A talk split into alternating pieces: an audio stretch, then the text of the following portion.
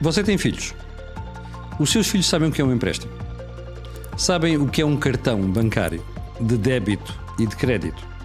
Sabem o que é crédito ao consumo. Estão alertados para a necessidade de poupar porque nós temos o sistema de segurança social falido. Ora, quando é que devemos aprender estas coisas? Desde tenra idade.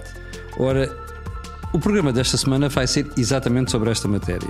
Nós devemos ou não começar a ensinar aos miúdos desde tenra idade questões de literacia financeira. Parece que a nossa classe política não está interessada nisso. E é exatamente sobre isso que vamos falar no pé de meia desta semana. Venha daí. Ora, seja bem-vindo a mais um pé de meia. Bom, você está habituado a ouvir aqui no programa falar de produtos financeiros, de opções, de questões que os espectadores colocam sobre como poupar ou até aplicar as suas poupanças. Mas hoje vamos tratar de um tema diferente, que é um tema estrutural, que é assim: o que é que nós sabemos de finanças e de economia? Por outras palavras, sabe o que é literacia financeira? Tem filhos. Os seus filhos sabem o que é que é um empréstimo? Sabe o que é que é crédito ao consumo? Sabe o que é que poupar, fazer um orçamento? Ora, provavelmente não sabe. E a questão básica é: quando é que eles devem começar a aprender isto? Quando são mais adultos ou esta aprendizagem faz-se desde tenra idade? Olha, no meu caso, eu soube o que era um mielheiro, que é uma coisa que tenho aqui na mão, como pode ver, e já vai perceber que eu estou a utilizar aqui o mielheiro. Soube o que era um mielheiro quando tinha 5 ou 6 anos de idade, por influência dos meus pais. E isso fez uma diferença muito grande na minha educação, nomeadamente educação financeira. E uma das preocupações grandes do pé de meia era que esta educação financeira começasse o mais cedo junto das crianças. Ora, é precisamente por isso que nós trouxemos este tema para hoje, para o programa de hoje.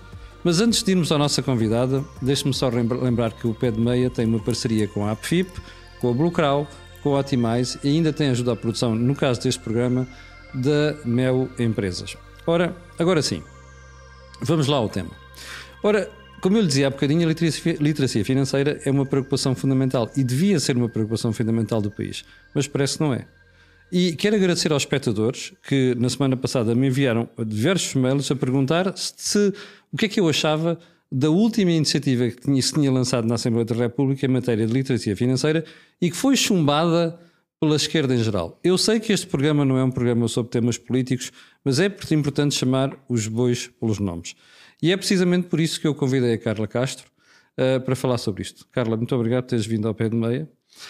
A iniciativa que foi para a Assembleia da República foi de tua um, autoria. Porquê? Um, antes de mais, uh, quero agradecer, agradecer não só o convite, mas Nós agradecer. Nós é que agradecemos, Carla. Agradeço porque há anos que acompanho e o serviço público que efetivamente que fazes é algo pelo qual eu estou agradecida Só e por isso é uma honra, é uma honra cá estar. Bem, a literacia financeira. Uh, este é um tema que, que já há muito que tem lutado, aliás, dos temas das literacias em geral e da importância uhum. dos dados e da informação para a pessoa poder decidir em consciência, eh, eu acho que é extraordinariamente importante. A literacia financeira é mais um exemplo, mas é um exemplo cada vez mais estruturante para as decisões que nós temos ao longo da vida, seja do ponto de vista dos empréstimos, seja compreender as inflações. Fazer um orçamento familiar. Um orçamento familiar, justamente, ou, por exemplo, planear a reforma. Uhum. Há desde os temas mais complexos até aos temas tão simples, e falavas há pouco do, do mas por exemplo, numa criança é tão giro brincar aos, aos é trocos. Verdade. É fazer trocos, ir a uma loja, brincar, não é? Aquelas são as, as, as, brincadeiras dos, dos cabeleireiros, dos trocos, das mercearias, isto é um clássico. Como é que nós não podemos introduzir logo E deixa-me só interromper, é que aquilo que é uma brincadeira depois transforma-se numa aprendizagem. E a pessoa quase sem querer vai adquirindo esses conhecimentos. É isso mesmo. E isso é extraordinariamente importante porque eu também, eu confesso que eu acho que muitas vezes a matemática, às vezes, é, já é um clássico, as, as crianças muitas vezes ouvem, ouvem tão mal da, dos conceitos financeiros e da matemática que já entram com medo de uma coisa Exato. que até tem todo o potencial de ser de jogos e de ser divertidos. Portanto, uhum. passa muito por essa, por essa postura. Por isso, não há que ter medo de todo dizer, ah, é muito cedo. É muito cedo para o quê? É pois. muito cedo para introduzir conceitos fundamentais. Agora, tudo depende da forma como, da forma como se faz. E, portanto, hum, tem havido uma cada vez mais informação, ainda voltando às motivações, além de considerar que é bastante importante, é verdade que os valores de todos os questionários, todos os questionários sérios, não é? Portanto, estamos a falar de coisas com, com amostras e, e, e bem feitos. É? quando comparamos com países europeus, um, Portugal é mais um sítio onde se posiciona mal do nível da literacia financeira. Somos dos piores países no, em termos de ranking. Nós somos dos piores países em termos de ranking. Um, há uh, um eurobarómetro com valores um, que são estudos bastante, bastante aprofundados e que analisam a União Europeia, portanto faz a análise a 27 e nós, num indicador principal que é sobre a literacia financeira, nós somos o 26 de 27. Pois é. Portanto, nós estamos a falar de saber responder perguntas, como, por exemplo, o impacto da inflação no, no rendimento das famílias. Exatamente. Repara que esse é um tema que muito recentemente Quando pedimos um empréstimo, qual é o impacto que pode ter na nossa vida financeira em função da evolução das taxas de juros? Coisas tão simples quanto essas. Tão simples quanto essas, mas com um impacto tão grande. É. Uh, Há, há, dois exemplos que eu acho que são fantásticos para explicar a importância e para materializar o que é, que é esta literacia financeira. Uma é o conceito, que parece uma coisa muito técnica, não é? De entre o risco e a rentabilidade. Sim. Isto é muito importante porque se, de repente se nos estão a oferecer uma rentabilidade de 20%, pois. nós se calhar temos que pensar duas vezes qual é que é o risco que Eu está vou dar o melhor exemplo que acontece aqui no pé de meia. É que há pessoas que às vezes escrevem dizer assim, olha, há esta instituição que me dá 5%. E a gente pergunta, mas o que é? um produto financeiro uh, complexo ou estamos a falar de depósitos a prazo? E quando as pessoas, as pessoas não têm noção, quando alguém começa a oferecer um depósito a prazo 5%, quando os outros estão a oferecer 1%, alguma coisa está mal. Pronto. E são estas coisas que nós temos que alertar os espectadores, e isto começa de ter realidade, começa, não é quando já começa, são adultos. Começa, e depois uma, uma situação que eu acho que também muitas vezes há muitos enganos, claro que nem todos têm que ser proficientes nisto tudo, não têm que saber responder a todas as respostas. Pois, mas têm que saber colocar questões. É isso mesmo, têm que estar é? despertos para esse. Para esse. e bem. isso começa-se começa de cedo. Depois outro exemplo que eu acho que temos sido muito impactados pelos piores motivos nos últimos dois anos é o tema do impacto da inflação e os conceitos e tantas discussões que tivemos em plenário com isso, com o governo, que é, mas isto é termos, em termos nominais ou em uhum. termos reais? Eu aproveito para dizer para quem não sabe que a Carla Castro foi, aliás, continua a ser deputada ainda do, da Iniciativa Liberal. Uh, vais deixar de ser, não é? Exatamente, não é, Mas pronto, isso é outra história e ficará para outra conversa. Hoje estamos só a tratar da literacia financeira. Exato. Uh, e que fui com muita, e com muita, com muita honra. Uh, a inflação, nós tivemos recentemente pelos piores motivos, não é? As, é as pandemias, guerras, pronto, não vale a pena estar agora a anunciar, mas eh, as pessoas. Eh, já não estavam habituadas a lidar com a inflação. Não estavam a lidar com a inflação. Não, é? não estavam. Porque desde os anos 90 que nós não tínhamos com a inflação Sim. E muitas vezes custa a perceber que, por exemplo, uma inflação 0% uhum. e um aumento das pensões, dos salários 3% é um ganho real. Claro, de 3 pontos percentuais. Exatamente. Se tivermos uma inflação a 6 e os mesmos ao menos 3 já têm uma perda real. Pois é. O que é que isto acontece? E podíamos dizer, ah, mas isto é uma conversa muito sofisticada. Não é conversa sofisticada. Tem impacto em duas coisas. Primeiro, no, na gestão do meu orçamento familiar, como disseste logo de início, Sim. o impacto é importante para o orçamento familiar, mas também é importante, não é um. Não, porventura não é mais acho que mais importante é mesmo a questão de, de, nós nos conseguirmos gerir a nós próprios, mas também é importante para perceber o que é que do ponto de vista dos governantes, o que é que do ponto de vista das propostas políticas se nos estão a dizer coisas com sentido ou se estão a mascarar Sim. dados. Oh, Carla, tu trouxeste dois gráficos, o, o prim... são os dois muito interessantes e eu queria pedir à realização de pôr isto no ar para tu explicares para as pessoas perceberem do que é que nós estamos a falar. O que é que, que, é que isto nos mostra, Carla?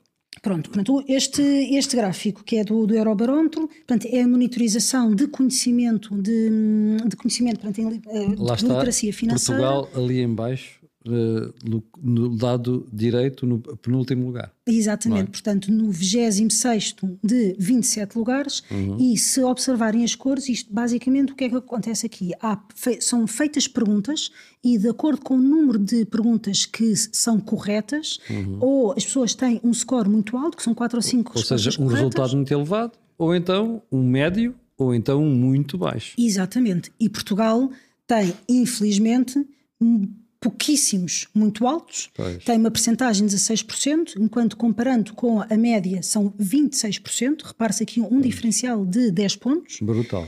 E nos piores scores tem um, 28%. Ora, repare-se que uh, isto é mau, é, é, é mau nos dois sentidos, é mau porque temos muito poucos bons e muitos maus. Maus. Quais é que são as perguntas que estão aqui por trás? Era justamente aqueles temas que estávamos aqui a falar há pouco. Qual é, que é o impacto da inflação?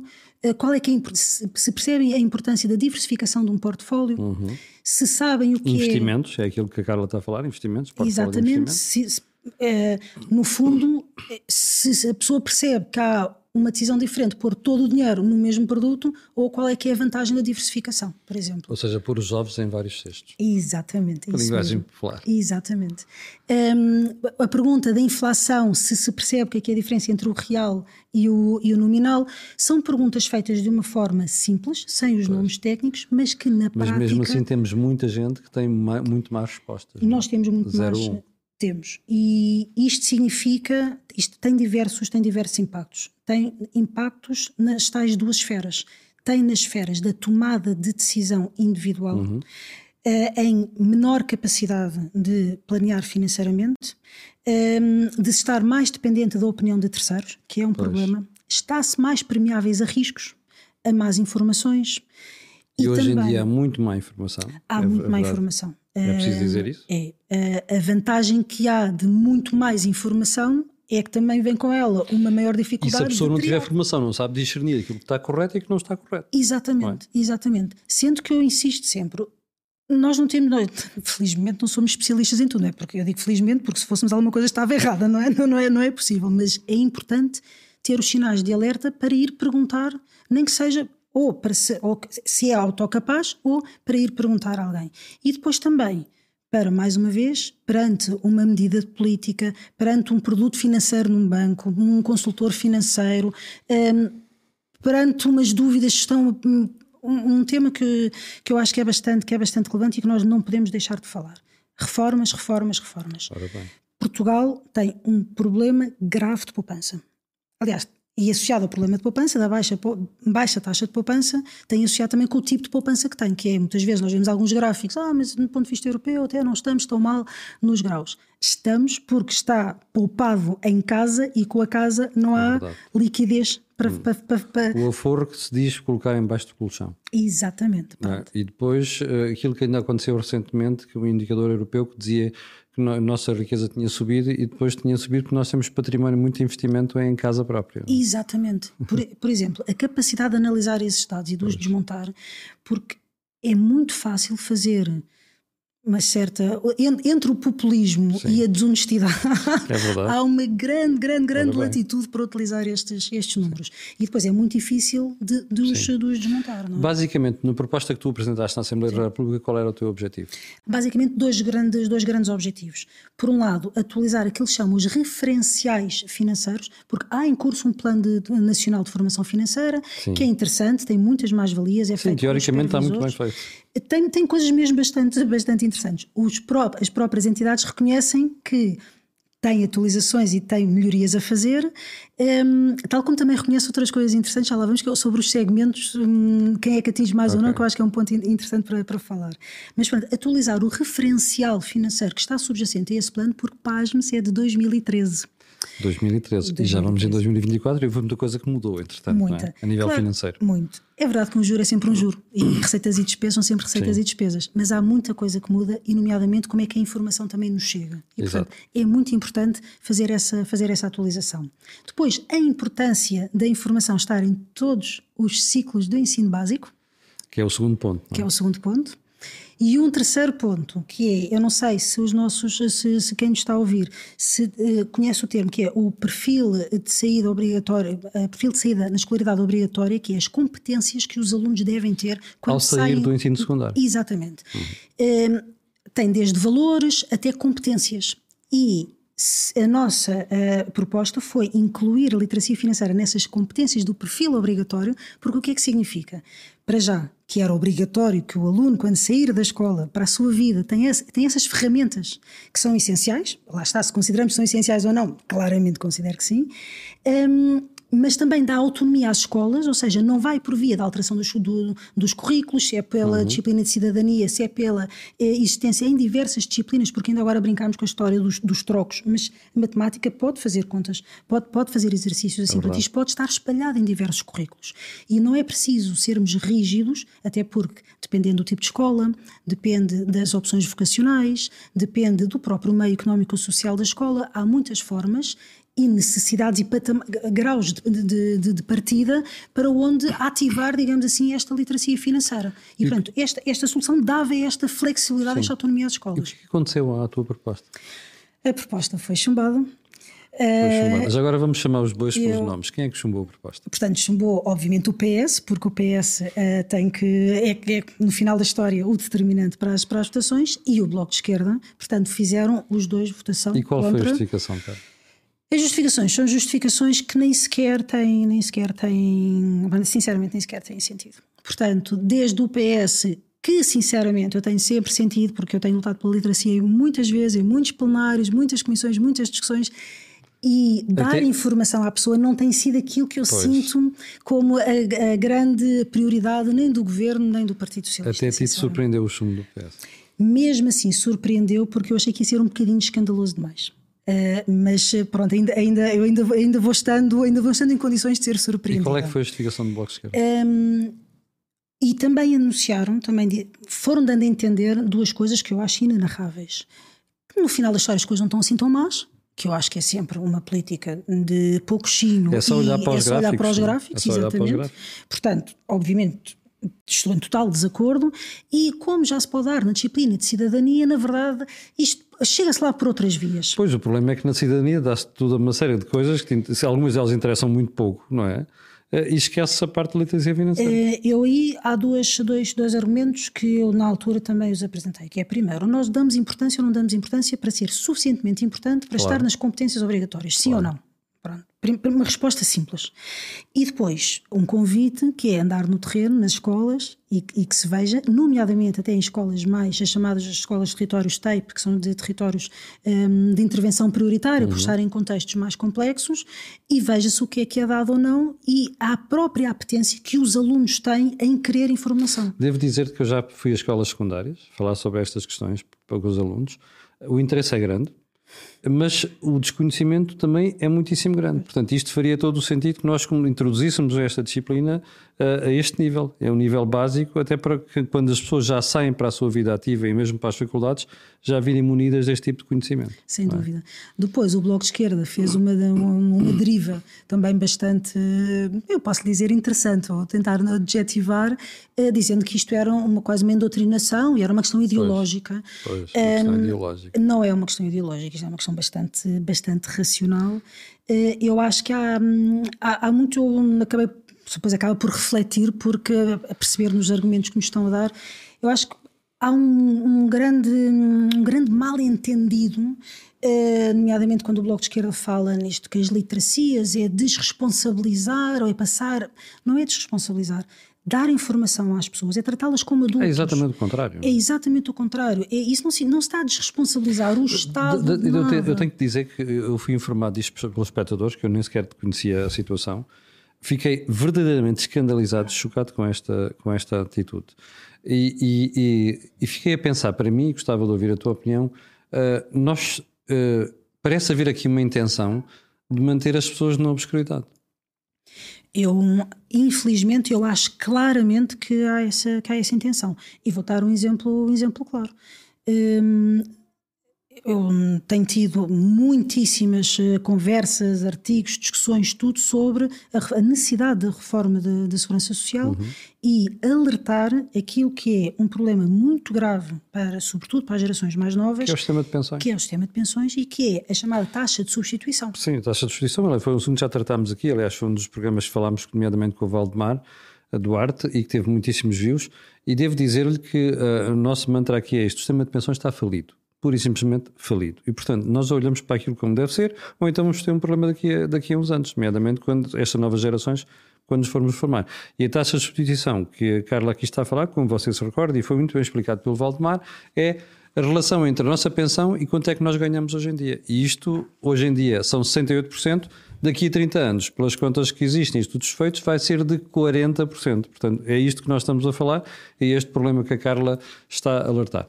Carla, um, isto foi. Diz. Eu tenho, quero mesmo contar aqui uma, uma história, acho isto muito interessante, porque eu acho que aqui a necessidade da reforma do sistema do sistema de segurança social é, é claramente, claramente essencial.